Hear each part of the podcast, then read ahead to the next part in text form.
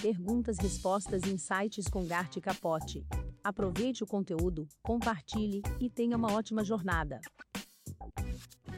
E, e, e é isso mesmo, o, o João. É, muita gente, principalmente no início, acho que foi a primeira vez que eu não me lembro agora, mas acho que foi de 2014, alguma coisa assim, comecei a chamar mais atenção para isso.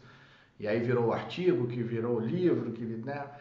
E aí quando eu comecei a falar isso, muita gente achava que eu estava criticando o profissional, que era o cara que não sabia fazer. Eu falei, não, você não estou entendendo. É que nós todos viemos assim de uma. Não é nem uma questão técnica de processos. A nossa criação, a forma como as escolas ensinam, os nossos pais nos educam, os professores, tudo isso colabora para que a gente tenha uma, um, um raciocínio muito parecido. E faz parte, é a linha de produção do conhecimento das pessoas na escola prussiana de aprendizado.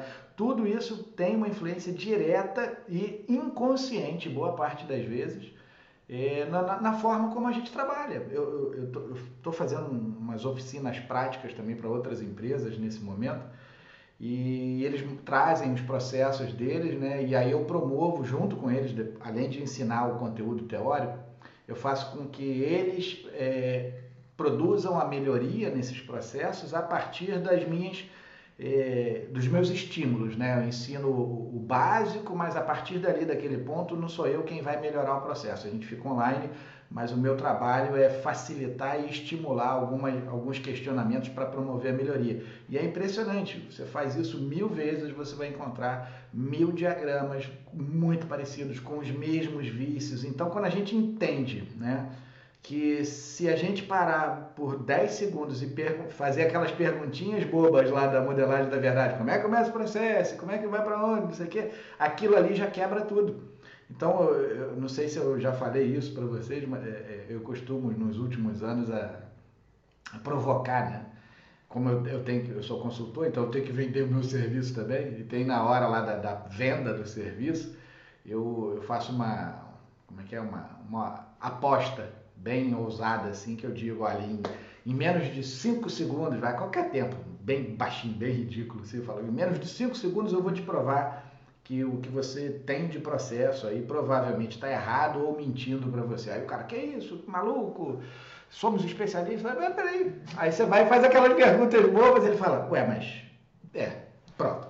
Já, já em menos de 5 segundos chegamos a um diagnóstico de que, de repente, o processo não tem gatilhos realmente, não é capaz de manter a fluidez desejada né, no projeto, na concepção dele, na gestão, mas operacionalmente ele não é, é capaz de manter aquilo. Isso são evidências muito boas nossas, né, de nós profissionais do processo, para promover essa mudança. Porque se a gente não enxergar isso, e, nem, e mais do que enxergar, conseguir mostrar para para o outro participante, né, para a empresa, para o cliente, para o gestor, etc., é, a gente não consegue convencer de que aquilo ali tem problemas e que é possível ser melhor.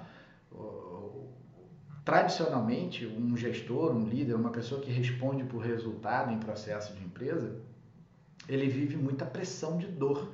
É uma pressão de alcançar resultados e o dia a dia é só paulada nele. Ele responde por indicadores que só ficam ruins e aí, toda vez que alguém precisa que ele né, exige um pouco mais, ele fala: ah, eu não tenho dinheiro, eu não tenho pessoas, eu não tenho tecnologia. É sempre a mesma resposta, porque é uma pressão tão grande, constante, e ali o, vai afunilando a percepção sobre o processo. Ele acha que sempre o processo não está tão bom, porque ou teve algum defeito, ou ele não tem recursos, está com incapacidade, né, não tem dinheiro, não tem a tecnologia mais adequada.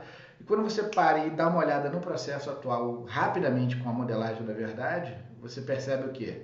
Sim, pode ter tudo isso que você falou. Porém, antes de, de é, amarrar né, a melhoria, uma melhor capacidade a esses elementos que tradicionalmente a gente acha que são os, os que vão solucionar tempo, é, recursos e, e tecnologia, né?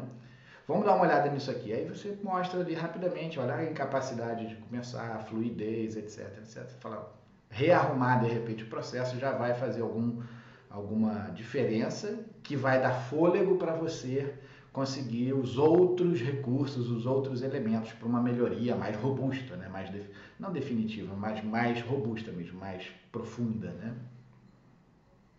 Isso é muito comum. E o pessoal do RPA tem usado bastante. Eu tenho colegas que têm empresas especificamente de RPA, não, não ficam nem fazendo diagnóstico, blá blá blá.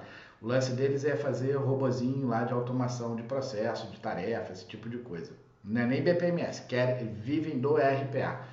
E eles usam, usam a modelagem da verdade para selecionar os processos e os pontos que melhor serão, serão atendidos por um robô. Isso é muito interessante. Que em vez de ficar, não, eu não vou fazer o diagnóstico, vou direto para a automação, uso o diagnóstico com a modelagem da verdade para selecionar candidatos mais impactantes e que vão permitir ali um fôlego, né? porque nesse momento, principalmente, a gente sabe, as organizações em geral estão vivendo uma realidade assim como a gente, né? pessoa física, de sobrevivência, de uma sanidade, né? de viabilidade do negócio e tal.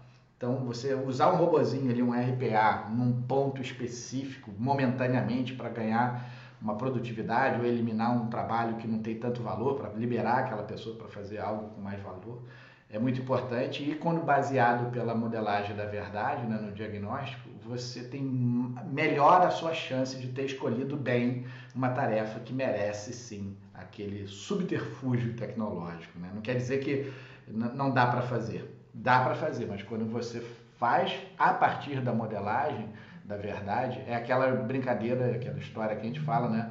Um problema bem definido é metade da solução, né?